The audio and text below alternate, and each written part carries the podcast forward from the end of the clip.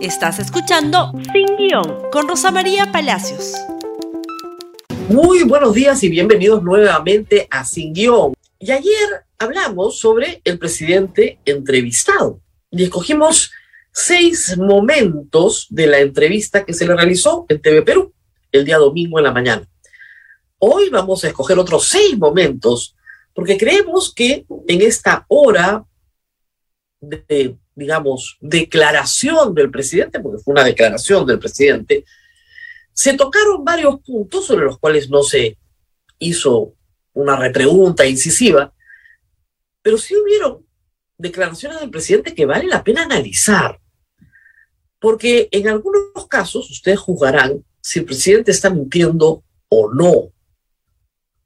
Vamos con lo primero que dijo sobre Karelín López pero hemos visto en algunas imágenes concurrir al mismo lugar, por ejemplo, a la ahora investigada Carolín López, ingresando incluso con una maleta, con un maletín a, dicho, a, dicho domicilio donde se entiende que usted estaba allí. ¿Usted llegó a reunirse con ella no, jamás. Nunca me he reunido, nunca la esperé. Eh, me imagino que eh, en el marco de, la, de, este, eh, de estas investigaciones, de estos, de estos videos, de estos audios, eh, me imagino que van a salir muchas imágenes, pero a mí jamás me van a encontrar eh, datos concretos como, como se viene haciendo creer al país. Y yo no me reuní eh, ni tampoco llevé el despacho presidencial a Zarratea. Como me, han visitado y mis familiares, maestros, muchas personas, ¿no? Pero además, este, yo no soy el dueño de la casa. Vamos por partes acá. Si la pregunta era si se había reunido en Zarratea con Karelim López, ahí sí el presidente puede decir, yo nunca me reuní, nunca la esperé. Pero no puede decir que nunca se reunió con ella, porque sí le ha dicho a la fiscalía que la conoce. Entonces, si la conoce, tiene que haber estado en el mismo espacio físico con ella. Llámelo reunión o no reunión. ¿Por qué el presidente salta de Carolina y inmediatamente van a salir más audios, más videos? Porque ya sabía lo que había declarado Samir Villaverde. Samir Villaverde o el testigo, identificado con un número, porque hay una identidad protegida, señala que Bruno Pacheco le contó que Karelim López hacía regalos al presidente en bienes, como por ejemplo comida, lo cual sí está corroborado por la propia Karelín López, dice que ella pagó la comida del cumpleaños del presidente y nunca le devolvieron el chancho al palo o lo que había pagado, pero también en efectivo. Y el testigo protegido dice, según lo que le cuenta Bruno Pacheco, un testigo de oídas, que Karelín López le llevaba 5 mil soles, 50 mil soles, 100 mil soles, a veces a Palacio de Gobierno y a veces azarratea. Eso es lo que dice el testimonio de Samir Villaverde. Un testimonio que no tiene audio por ahora, porque no es una conversación entre Bruno Pacheco que se ha filtrado en un audio, sino es un testimonio. Y que contradice, esta vez sí, a Carolina López, que señala que ella en Coimas nunca estuvo. Su participación es en la Fiscalía de Lavado de Activos porque ella presume que los pasaperas le pagan sus honorarios con un dinero mal habido y por eso se presenta. Y no protege su identidad, como ha dicho bien el doctor Nakazaki. Hay que decir que el doctor Nakazaki tiene una estrategia y el doctor Julio Rodríguez tiene otra estrategia para Samir Villaverde. Karim López está en libertad, Samir Villaverde está en prisión y el objeto del abogado es en este momento sacarlo. Así que ojo, el presidente sabe que no puede decir que no conoce a Karelim López. Sabe lo que ha dicho Karelim López y sabe lo que está diciendo ahora Villaverde. De ahí el tenor de su declaración. Y lo de Zarratea es crítico. Recuerden ustedes que el 28 de julio del año pasado, el presidente en su mensaje a la Nación dijo que iba a mudar Palacio de Gobierno a otro lugar e iba a convertir Palacio de Gobierno en un museo. ¿Se acuerdan? Bueno, todo el mundo saltó y le dijo, señor, ley orgánica del Poder Ejecutivo, usted no puede hacer eso. Usted no puede tener un despacho paralelo. Pero vaya que Zarratea funcionó y funcionó hasta diciembre. Muchos políticos fueron a Zarratea antes de que juramentara, pero después de juramentar continuó siendo un lugar donde se recibía, como dice, a familiares y amigos, pero a familiares que tenían poder, como sus sobrinos, por ejemplo. Así que no termina de contar todo el cuento completo. ¿Qué más dijo? Regresando a Zarratea, escuchemos lo que dijo.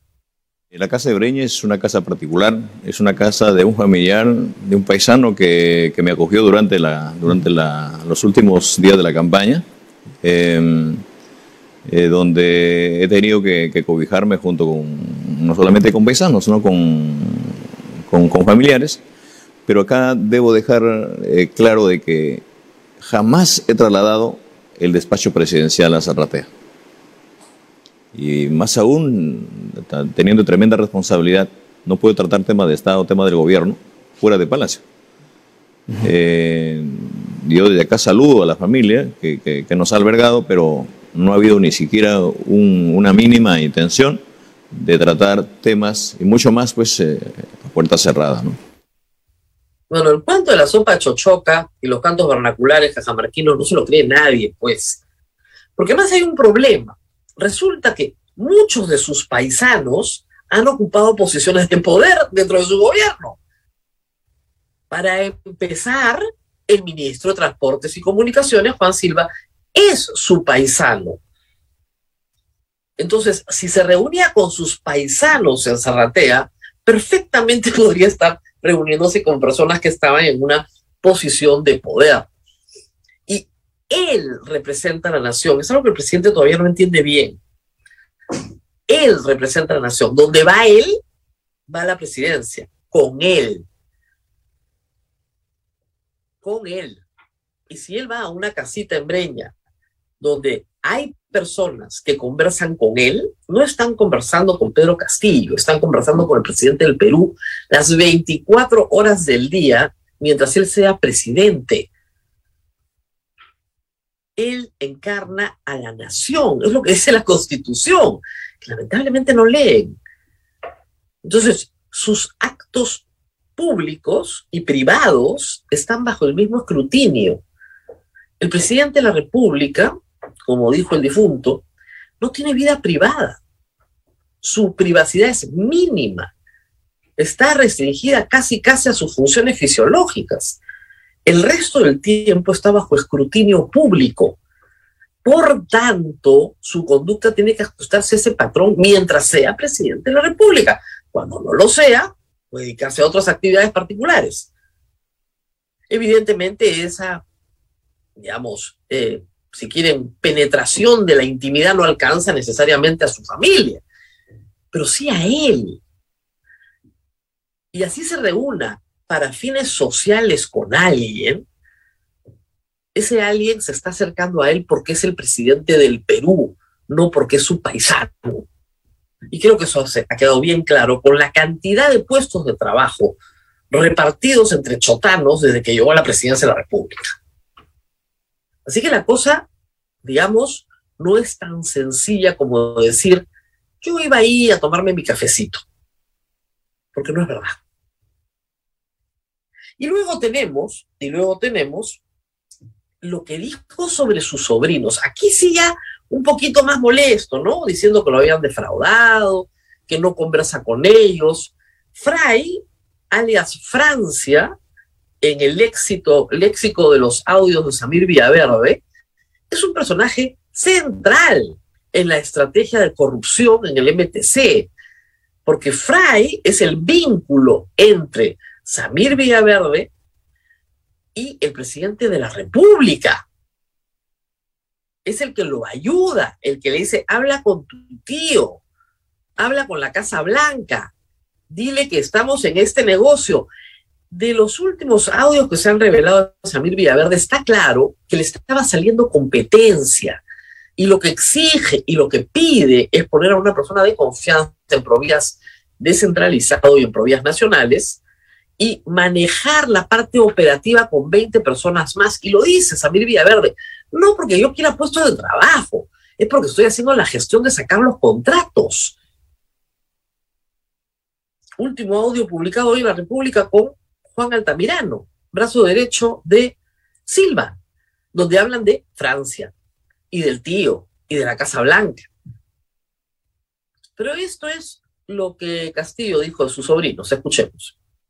Presidente, pero también ha recibido allí a algunos familiares como sus sobrinos, dos que ahora están eh, investigados, están incluidos en algunos casos de supuestos actos de corrupción. Mire, como cualquier ciudadano, como cualquier peruano, yo también estoy totalmente indignado eh, que eso no es, no es de ahora, de este régimen. Y espero que nosotros tenemos que ser francos y tenemos que ser sinceros y tenemos que ser drásticos con los actos de corrupción. Ese es el país que hemos heredado en el marco de una corrupción.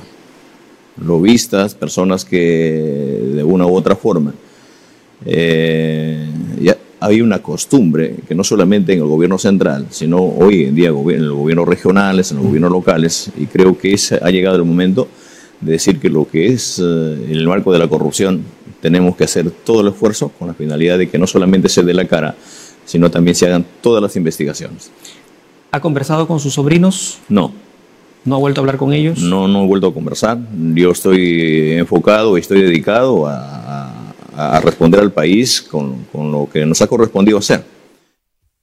Ya, no se entendió mucho, ¿ya? Pero dijo que está totalmente indignado, como todo el país, pero que es una situación heredada de otros gobiernos y que no habla con sus sobrinos. No, no, no, no. Acá no hay nada heredado.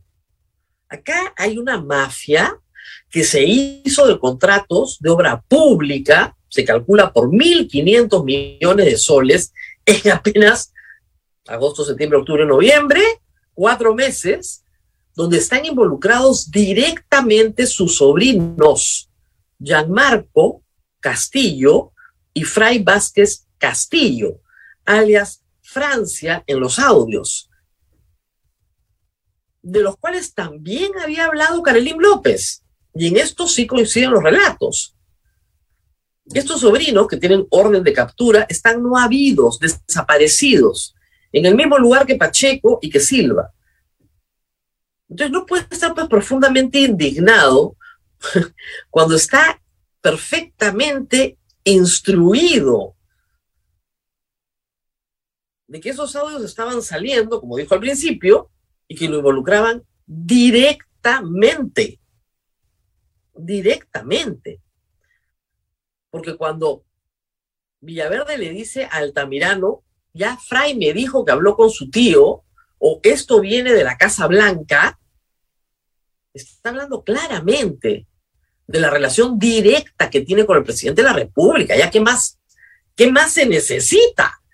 Tal vez uno de los momentos más eh, trágicos de la entrevista del presidente el día domingo fue cuando dijo que no le constaba el hallazgo de 20 mil dólares de eh, Bruno Pacheco en el baño de Bruno Pacheco en Palacio de Gobierno. ¿Cómo que, cómo que no le consta? Eh, le consta a Bruno Pacheco, al fiscal, hay un acta fiscal, le consta la defensa de Bruno Pacheco y le consta a todo el Perú.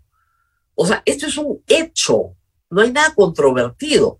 El origen puede ser controvertido, pero el hecho es que encontraron en el baño de Bruno Pacheco en Palacio de Gobierno 20 mil dólares en un allanamiento.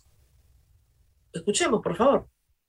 Pero ¿cómo se siente ahora que una persona a la que usted le dio su confianza está siendo investigado y se le encontró 20 mil dólares en el ropero que está dentro del baño? Bueno, a mí no me consta lo de los 20 mil dólares. Eh, es un proceso que está en camino, en esta investigación. Eh, igual, le, muchas veces cuando llamamos a las personas para darle una confianza, para demostrar la confianza. Eh, ya depende no del que le da, sino de quien la recibe. Y en ese marco debo decirle de que estoy seguro de que eh, las personas que asumimos una responsabilidad lo hacemos con, pensando en el país. Eh, no pensando lo que, uno, lo, que uno tiene de repente detrás, ¿no? ¿Se ha sentido decepcionado, traicionado luego de lo que se ha conocido del actuar de Bruno Pacheco? Bueno, por ahora eh, tengo, eh, tengo mis reparos en las, en las, personas que hoy en día tengo al frente, ¿no? Por ejemplo, que estamos en este momento, en esta entrevista. Yo no sé si en este momento mi propio premier o el ministro de Cultura o algún otro ministro, ¿no? en el espacio de la confianza que le estemos dando, pues este, no sé qué cosas eh, puede, pueden estar en todo caso este, queriendo asumir o, pensando hacer. ¿no? Qué desastre, ¿no? A ver, vamos por partes. Fíjense que no condena a Bruno Pacheco ¿eh? en ningún momento, ni siquiera se siente decepcionado por él, no dice nada, pero nos dice que las personas que él nombra vienen sin garantía, porque cualquiera lo puede traicionar, cualquiera puede robar, él nombra a gente y si roba, bueno, es problema de la gente, no de él es inaceptable. ¿Cómo es que no conoce el pasado? No, la gente viene bueno, con buena voluntad, pero no nos cuenta de su pasado. Lo único que tiene que hacer es nombrar un gabinete de gente honrada. ¿Qué tan difícil puede ser eso? ¿No hay 20 justos en Sodoma? No, pues no hay. Entonces dice, sin garantía, yo los nombro, pero sin garantía, ¿no? Juan Silva le da una maleta con 100 mil soles y yo ni siquiera condeno lo que ha hecho durante toda la entrevista. No me consta, no sé lo que hizo Pacheco, eso está en investigación. Se muere de miedo de hablar de Pacheco. Recordemos, recordemos, Pacheco tiene un intercambio de WhatsApps con el jefe de la SUNAT, que ya ese intercambio es tráfico de influencias por sí solo. Eso es una pistola humeante donde algunos encargos son hechos por los amigos del presidente de la República. Esa es la razón por la que Pacheco tiene que salir del poder. Porque es un escándalo, además del tema de los ascensos. Y el presidente no le consta, no le consta. Y que sí, pues, yo no sé si el primer ministro Aníbal Torres prácticamente nos digo que no sabe si el ministro de Cultura, el señor Salas, que es el que ha gestionado esta entrevista, por eso lo nombra, o el ministro Aníbal Torres, son choros, sin garantía, señorita, sin garantía el trabajo. ¿Para qué es presidente? Es incapaz de garantizarnos la solvencia moral de los funcionarios que nombra. Y finalmente, vamos a escoger un byte sobre el tema de agricultura. Por favor. El día de ayer se acaba ya de hacer todo, todo el trabajo eh, en el marco de la adquisición de los fertilizantes uh -huh. y es una empresa brasilera la que acaba de tener la eh, acaba de, de ganar la, licita, la, licitación y en las próximas semanas van a llegar ya los fertilizantes a nuestros hermanos agricultores Estamos acá para dar la cara y vamos a hacer todo lo posible para que la, agricultura familiar sea nuestra prioridad. Uh -huh. Muchos tiempos, muchos años, el Perú eh, le ha dado mucha prioridad, por ejemplo, a, a, las, a las, la, las, importaciones, ¿no? Traer productos de otro lugar. No estamos en contra de ello, creemos importante impulsarla y desarrollarla también, pero se necesita darle un espacio al agricultor que no tiene cómo sacar su producto al mercado. A ver, recordemos, este es el candidato que dijo en Chota, ¿se acuerdan del debate en Chota? Que no se debe importar nada de lo que se produzca en el Perú. Y yo grité ese día, me acuerdo, esto es el hambre. Bueno, ahí tienen. Este es su quinto ministro de Agricultura. Quinto. El anterior duró dos semanas. Porque tenía vaya, todo lo que tenía de antecedentes penales. Había estado preso. Quinto ministro. Dice que ahora sí, ¿eh? la licitación sale. ¿Se le puede creer? ¿En serio se le puede creer? Y finalmente tuvo tiempo para hablar de la presidenta del Congreso, ¿no? No quiere confrontaciones, ha dicho. Escuchemos. ¿Qué, ¿Qué, reflexión le merece esa situación de confrontación y estos audios que han aparecido eh. Yo pienso que dejemos, debemos dejar ya este, este, espacio de confrontación, ¿no? Eh, si bien es cierto, hay una agenda y creo que eh, en estos últimos tiempos esta fricción que se ha venido dando entre el legislativo y el ejecutivo debemos pararla. por nuestra parte no va a haber ninguna, ninguna eh, intención de, decir, hoy voy a pechar al Congreso, voy a hacer esto. Nosotros como ejecutivo, como presidente, tenemos nuestras propias prerrogativas, incluso constitucionales, pero yo creo que eh, el Congreso debe agendar los, los problemas más álgidos que tiene el país. Nosotros no les vamos a hacer nada, congresistas. Señora Alba, usted diga lo que quiera en sus videos, audio. Yo no me hago problema. Nos quedamos todos. No va a haber espacio de confrontación. Y claro, en el Congreso no tienen problema con eso, porque también se quieren quedar después de lo que hemos conocido en el proceso que está siguiendo como coladores eficaces Karelim López, Samir Villaverde, después de los audios que hemos escuchado, los WhatsApps de Bruno Pacheco, hay material abundante, pero abundante, algunas pruebas plenas, ¿no es cierto?, de la responsabilidad penal del presidente de la República y después de su propia declaración sobre sus competencias como presidente de la República. Pero el Congreso no va a hacer nada porque quieren quedarse. Les repito lo que les he dicho cien veces. Si el presidente Castillo se va y debería irse, porque está claro que no puede gobernar, ¿no es cierto? Se va porque el Congreso así lo quiere. En nuestro sistema constitucional, la llave la tiene el Congreso. Él no va a renunciar. Solo el Congreso puede establecer un camino de salida y al Congreso no le da la gana. Esa es la verdad. Dejémonos de tonterías. Y probablemente cambie de parecer si es que la población le hace ver al Congreso una y otra vez esto no puede continuar. Pero así estamos. Muy bien, nos vemos el día de mañana. Hay muchísimas más noticias en el Congreso también, pero eso será mañana. Compartan este programa en Facebook, en Twitter, en Instagram, en YouTube, en TikTok. Estamos también en Spotify. Escúchenlo cuando quieran y nos vemos nuevamente mañana. Gracias por escuchar Sin Guión con Rosa María Palacios.